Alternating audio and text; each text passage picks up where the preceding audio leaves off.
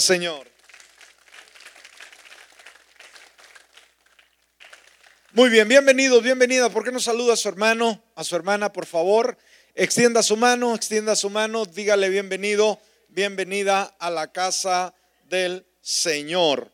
Ah, es un gusto poder estar en el mejor lugar. De la misma manera queremos saludar a toda la gente que nos escucha a través de la radio y todos aquellos que nos ven a través también de Facebook Live. En esta hora, bienvenidos a nuestro servicio de este día. Muy bien, vamos a estar entrando a la palabra. Disponga su corazón, abra sus notas y vamos a estar aprendiendo en esta hora. Seguimos con el tema, ¿qué hizo Jesús? Amén, ¿de qué estamos hablando? ¿Qué hizo Jesús? Y vamos a estar dando la tercer parte, la tercer parte del tema, ¿qué hizo Jesús? Y en este tema hemos estado tocando un lema sumamente interesante. El lema dice, vale la pena seguir a Jesús porque solo Él puede resolver nuestros problemas más profundos. Amén. Vale la pena seguir a Jesús. ¿Por qué? Porque solo Él puede resolver nuestros problemas más profundos. Esto es interesante. Ah, debemos de entender a través de este tema, hemos ah, estado estudiando acerca de cómo el ser humano tiene un problema. El problema del pecado, ¿sí? Desde el huerto del Edén, Adán y Eva obviamente desobedecieron a Dios y a causa de esa desobediencia entró al pecado, el pecado al ser humano y de generación a generación se ha ido transmitiendo y esto ha causado ruina, ha causado confusión en el ser humano. Ahora, lo más importante de todo ello no es que el hombre fracasó. Lo más interesante es que Jesús vino al mundo para tratar con ese problema del pecado. Jesucristo es la solución al problema número uno del ser humano, que es el pecado. Amén, el problema espiritual. Y sabe, el Señor siempre tiene una solución. La solución, dijimos, al pecado de la sociedad es simplemente la solución es Dios. ¿Quién es la solución al pecado del género humano? Dios. Ah, hemos estado hablando en los temas anteriores acerca de un hombre sumamente religioso, recuerda, que vino a Jesús de noche con preguntas muy importantes relacionados a la salvación, relacionados a la vida eterna. Era un hombre ah, que había vivido de lo más honesto posible, lo más correcto, había sido un hombre ejemplar, mas sin embargo tenía muchas preguntas, tenía muchas dudas. Y qué bueno que tuvo el valor de llegar a donde Jesús y poder ah, preguntar, poder ventilar sus dudas y obviamente en Jesús encontrar esas respuestas. Entonces, cuando Jesús habló con Nicodemo, obviamente dentro de la charla, de la plática que tenía con él, si recuerdan, le dijo que era necesario que naciera de nuevo. Y también en ello eh, habló Nicodemo, con Nicodemo, hablando con Nicodemo, predijo su muerte en la cruz. Amén. Desde ahí, desde ese tiempo, desde esa época, ahí estuvo diciendo que llegaría el momento en que él pagaría con su vida en una muerte cruel en la cruz. Y esto nos lleva a San Juan capítulo 3, versículo 14. Amén. Ahí predijo, ahí le dijo de una forma única a Nicodemo lo que le iba a suceder. San Juan capítulo 3 versículo 14. Dice la palabra, y como Moisés levantó la serpiente en el desierto, así es necesario que el Hijo del Hombre sea levantado. Amén. Ah, entonces, esto vino a ser la solución, una vez más, a los grandes problemas de la sociedad. Jesús murió como el pago final y completo por nuestros pecados.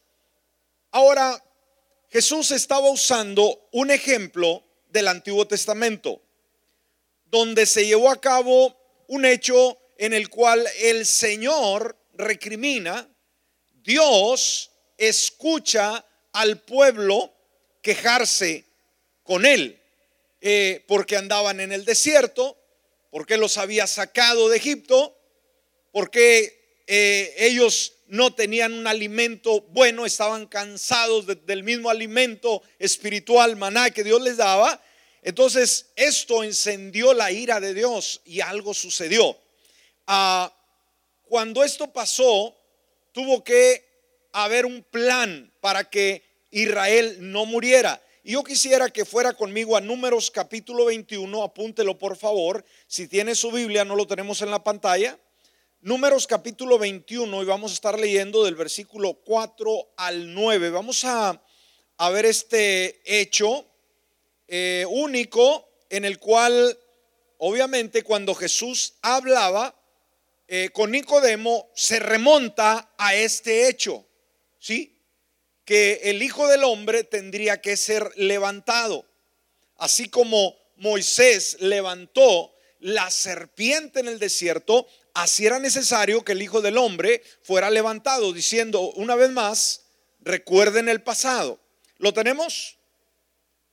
Muy bien, números capítulo 21, versículo 4 en adelante. Aquí ah, está el peregrinaje, Israel todavía en el desierto, y surgen unos rumores, unas quejas. Tengan mucho cuidado porque Israel es un ejemplo vivo para cada uno de nosotros el día de hoy.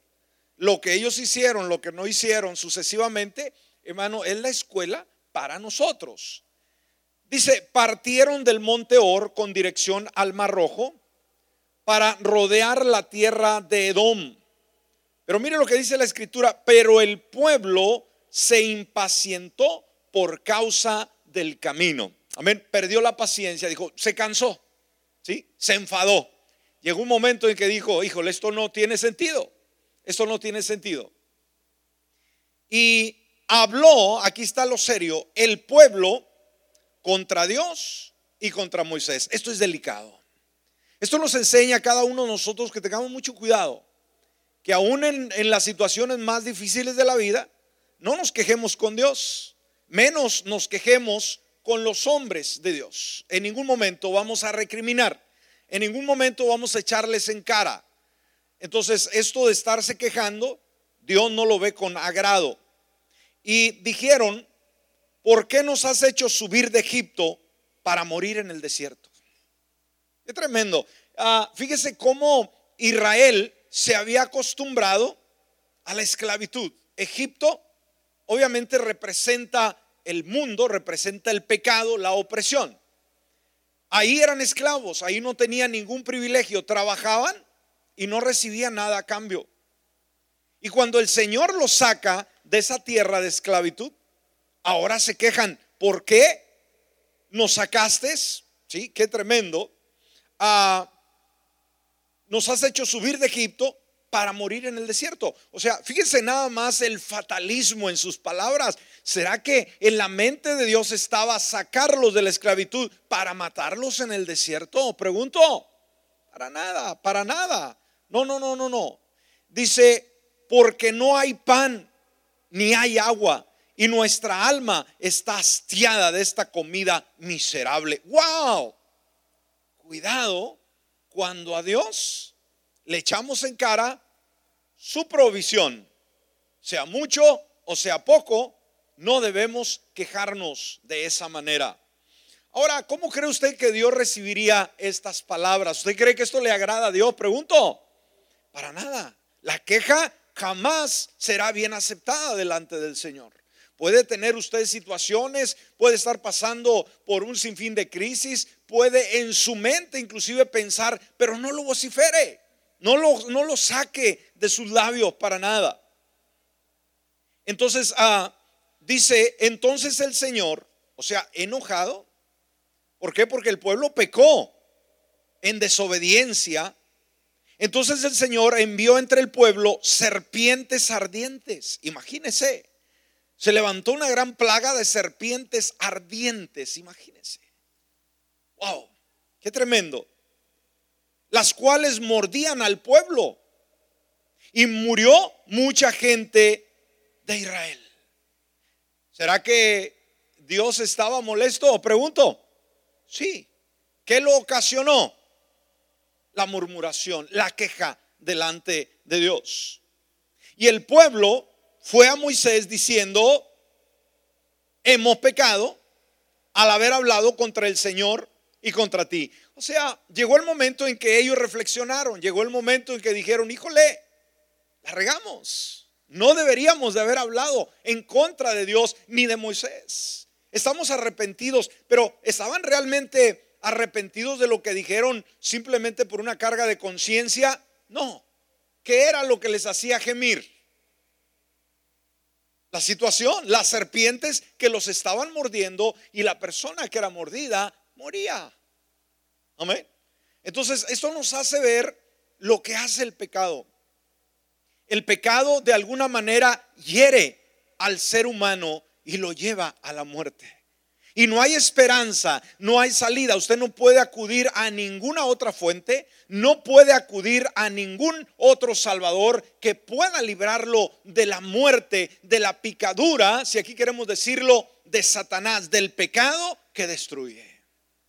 No hay forma, no hay forma.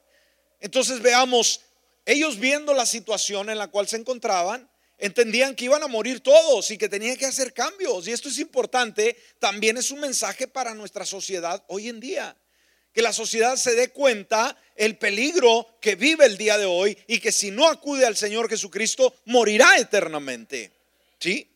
Entonces, ah, dice la palabra, hemos pecado al haber hablado contra el Señor y contra ti. Y luego dice, ruega al Señor que quite de nosotros las serpientes. ¿Qué era lo que más los preocupaba? Las serpientes que los estaban destruyendo, eliminando. Y Moisés oró por el pueblo.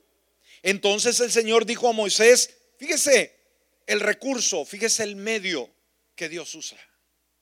¿Sí? Y le dice, hazte una serpiente ardiente. ¿Sí? ¿Qué era lo que había dañado? ¿Qué es lo que había mordido? ¿Qué es lo que estaba ocasionando muerte al pueblo? Las serpientes. Por lo tanto, ¿qué tenían que hacer? Levantar una serpiente encendida. Sí, qué tremendo. Hace una serpiente ardiente y ponla sobre un asta en el bastón. Levántala y sucederá que cualquiera que sea mordido y la mirare vivirá. Wow. Ahora, esto hacía muchos años, muchos años atrás. Pero este era un acto profético en el cual estaba anticipando el día en que cuando el hombre y la mujer, al ser heridos por el pecado, por la serpiente, por Satanás, en su pecado moriría, pero en su clamor, en su búsqueda de Dios, acudiría a Él, obviamente. Y sabe que es lo que sería levantado para que el hombre y la mujer pudieran mirar y no morir a causa de su pecado, sería Cristo Jesús. Amén. Entonces, ¿qué es lo que estaba dañando? Dijimos al, al hombre, era la serpiente, representaba el pecado. ¿Y qué era lo que se levantó en esa cruz, hermanos? Se levantaba Jesús llevando nuestro pecado. ¿Qué fue levantado ahí de alguna manera? Nuestro pecado fue sobre él, dice la palabra. Amén. Qué tremendo. Y Moisés hizo una serpiente de bronce y la puso sobre una asta. Y sucedía que cuando alguna serpiente mordía a alguien, si éste miraba a la serpiente de bronce, vivía. ¡Wow!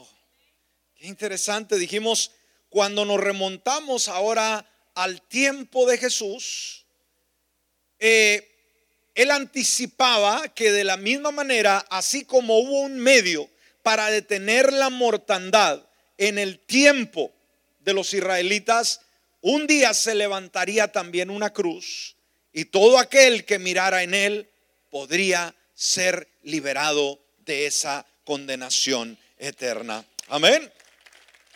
Entonces, ¿qué hace Jesús? Simple y sencillamente usa la misma imagen para enseñar que él debería de ser levantado en una cruz un día. Usa la misma imagen. La serpiente, ¿qué le dijo Dios a Moisés? Hazte una serpiente ardiente y ponla en una asta. ¿Sí? ¿Para qué? Para que la levantara. El pueblo que era mordido, que estaba en su dolor, que estaba en su agonía, obviamente no podía ver, sino lo, último, lo único que podía ver era ya su muerte, ya moribundo. pero dijo, todo aquel que tenga la oportunidad de mirar a la serpiente en esta asta, va a poder vivir. De la misma manera, todo aquel que pueda ver al Cristo crucificado y resucitado pueda encontrar esa vida eterna. Entonces, usó, dijimos Jesús, la misma imagen para enseñar, enseñar perdón, que él tenía que ser levantado en una cruz para curar el pecado del mundo. Entonces, la fe en él da vida eterna. Amén, ¿me escuchó? No hay otro medio. Usted puede acudir a un sinfín de religiones y no encontrar ninguna ninguna respuesta porque solamente la fe en Jesucristo es la que ocasiona salvación y vida eterna. Amén. Este ser levantado, el Hijo del Hombre, es una declaración muy, muy concreta, definida de la muerte que viene o vendría de Jesús en esa cruz. Él estaba diciendo a Nicodemo, le estaba dando eh, principios, le estaba hablando acerca de verdades que sucederían y le estaba diciendo que con su muerte Jesús en la cruz iba a proporcionar la salvación al género humano. Interesante, ¿no? Y todo esto surgió en base a la inquietud de un personaje, en la búsqueda de un hombre que aunque era religioso, aunque conocía la ley a la perfección, no tenía salvación en su vida. Y hoy en día entendemos que mucha de nuestra gente tiene tanta religión, están empapados de religión, pero no conocen la verdadera salvación que solamente en Jesús eh, está disponible. Amén. Entonces había un imperativo divino. El Hijo del Hombre tenía que ser levantado. Entonces, simplemente, simplemente este era el único medio, la cruz, ¿sí? En esa cruz Jesús moriría. Y una vez más, el día de hoy todavía los beneficios del Calvario están disponibles para todo aquel que quiera mirar en Él. Y cuando hablamos mirar en Él, estamos hablando de recibir los beneficios del Calvario, los beneficios que Él nos heredó a causa de su muerte en la cruz del Calvario. Y simplemente debemos de entender que no hay otra manera de ser salvos. No podemos ir por ningún otro medio. Solamente Jesús es el único que salva ya que la paga del pecado es la muerte, debemos de entender, dijimos, la paga del pecado es la muerte, Jesús tuvo que pagar la paga del pecado con su propia muerte. Qué tremendo, qué tremendo. Por eso Romanos 6:23, si está apuntando, Romanos 6:23 dice, porque la paga del pecado que es, es muerte. ¿Qué es la paga del pecado? Muerte. Esto ahí está. O sea, la consecuencia de la desobediencia, la consecuencia de la alejanía de Dios, la consecuencia de rebelarse en contra de Dios, obviamente es muerte. Pero del otro lado del escenario, al otro extremo, el don de Dios, el regalo de Dios que es vida eterna en Cristo Jesús, Señor nuestro. Son dos cosas muy diferentes. Amén. En una encontramos muerte desolación, condenación. En otra encontramos vida, perdón y remisión. Gloria a Dios por ello. Hebreos también puede apuntar capítulo 9, versículo 22. Hebreos 9, 22. Y fíjese que una vez más el Antiguo Testamento era una sombra de lo que vendría. Eh, todos los sacrificios que eran ordenados a través de la ley todo esto representaba el día en el cual el Cordero sin mancha y sin arruga, Jesús de Nazaret, también derramaría su sangre. Fíjese, la ley enseñaba esta verdad en Hebreos 9:22. Según la ley, casi todo es purificado con sangre. Amén. Desde el Antiguo Testamento. Dice, y sin derramamiento de sangre no hay perdón de pecados. Amén. Entonces, esta es una verdad que ah, puede encontrarla desde, desde la antigüedad, ¿sí?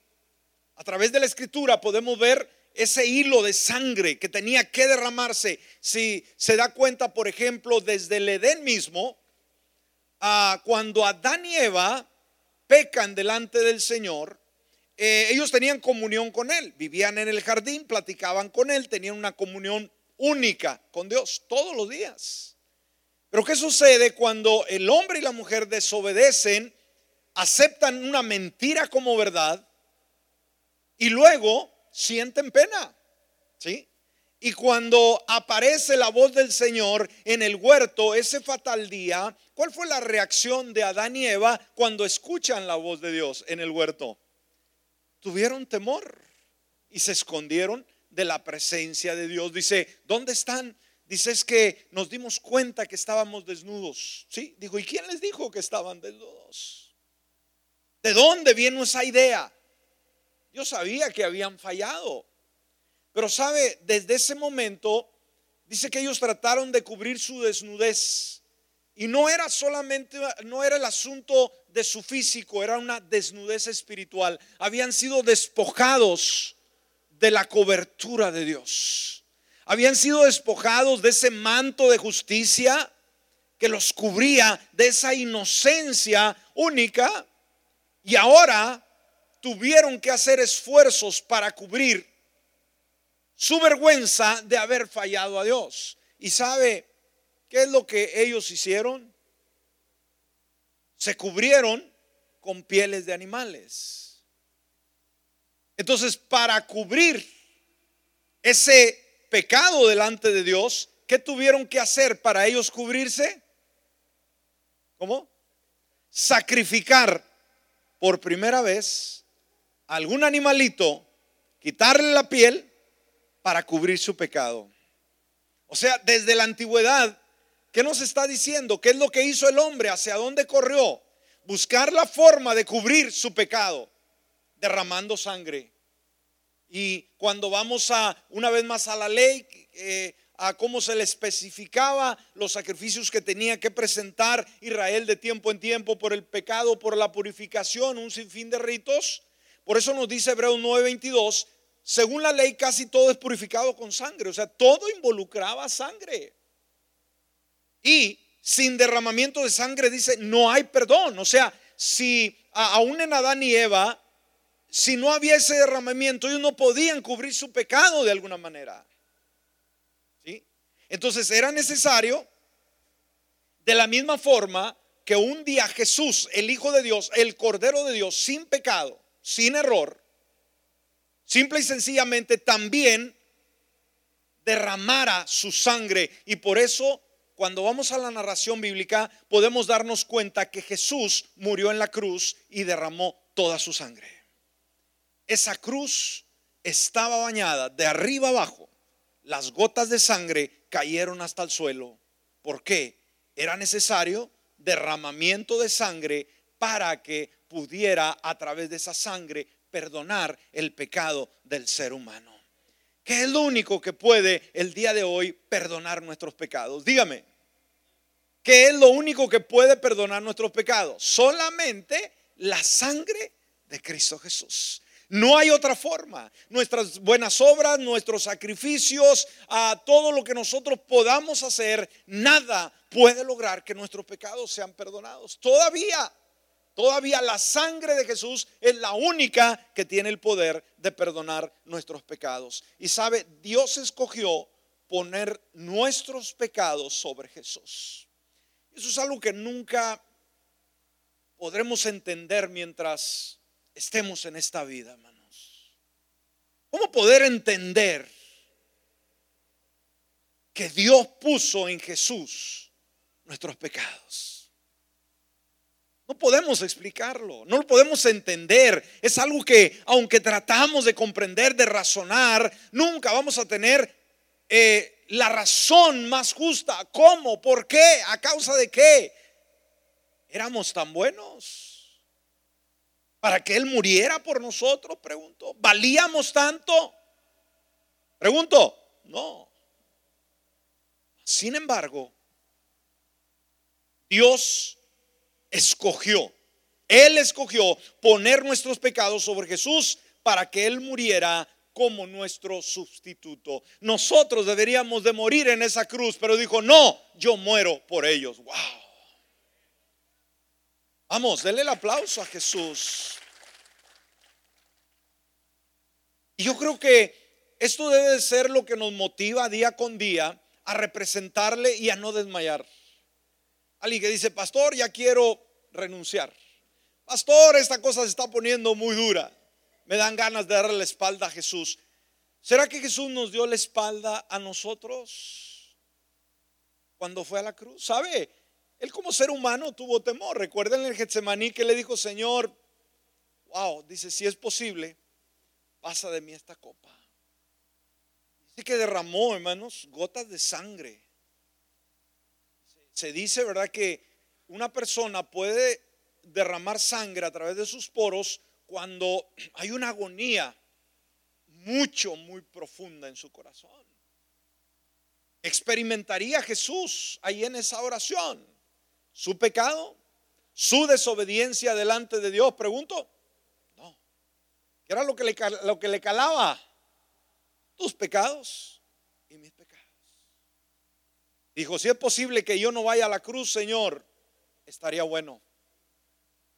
Pero sabe lo más interesante que dijo, pero hágase tu voluntad, no la mía. Y esto es lo que valió. Jesús no hubiera ido a la cruz, usted y yo todavía estuviéramos en nuestros pecados, en nuestra condenación. Gracias a que Él decidió voluntariamente ir a la cruz y llevar nuestros pecados, ahorita, hermanos, somos salvos. No seremos, somos salvos el día de hoy si hemos aceptado a Jesús como nuestro Salvador personal. En la cruz, ¿qué hizo Dios, hermanos? Derramó su ira por el pecado sobre Jesús. Dice que el Señor ahí en la cruz jamás había expresado una palabra como la que expresó, Dios mío, Dios mío, ¿por qué me has abandonado? Él jamás, jamás había expresado una frase semejante. Pero en ese momento crucial, él sintió llegarle la muerte, literalmente. Y en ese momento, en su dolor, cuando él voltea, ¿por qué me has abandonado? ¿Qué cree que así hizo Dios en ese momento? ¿Qué tuvo que hacer Dios en su trono al ver a su hijo que le dice, ¿por qué me abandonas, Padre mío, en este momento? ¿Sabe qué tuvo que hacer Dios, hermanos, en su trono? Tuvo que darle la espalda a Jesús. Tuvo que voltear y decir, no te conozco de alguna manera. No puedo ayudarte. No puedo librarte de esa condenación. Jesús, me imagino, cuando levanta su mirada y ve a Jesús, a Dios, ve la espalda, volteando, porque Dios tenía que ver morir a su propio hijo. Tremendo. Es algo dijimos que no podemos entender. Nosotros amamos a nuestros hijos. Nosotros tenemos cierta ternura, tenemos cierto amor, cierta compasión como seres humanos. Pero imagínate que de Dios nació el amor. Imagínate que si alguna algún rasgo de amor tenemos, Dios que es la fuente de amor, imagínate su gran amor. ¿Usted cree que amó a Jesús o no lo amaba? todo su corazón, porque dijo, este es mi hijo amado en quien me complazco. Así que cuando él clama, ¿por qué me abandonas? Dios tuvo que darle la espalda, porque si no le da la espalda, Jesús no muere. Y si Jesús no muere, la redención no se podría llevar a cabo. Tenía que morir. Era un hecho. Entonces Jesús paga ¿verdad? En esa cruz y en ella Dios derrama su ira por el pecado sobre Jesús y él sufrió en nuestro lugar. Y sí sufrió, hermanos. La muerte de cruz era una de las muertes más violentas, más espantosas que el ser humano podría experimentar. Era una muerte lenta y dolorosa. El domingo pasado se nos ponía un video donde se nos daba eh, el enfoque médico de cómo Jesús murió. Y era algo horrible.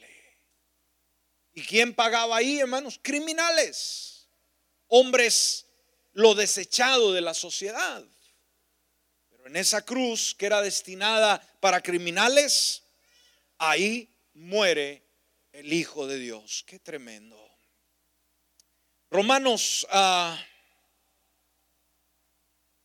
nos dice, ah,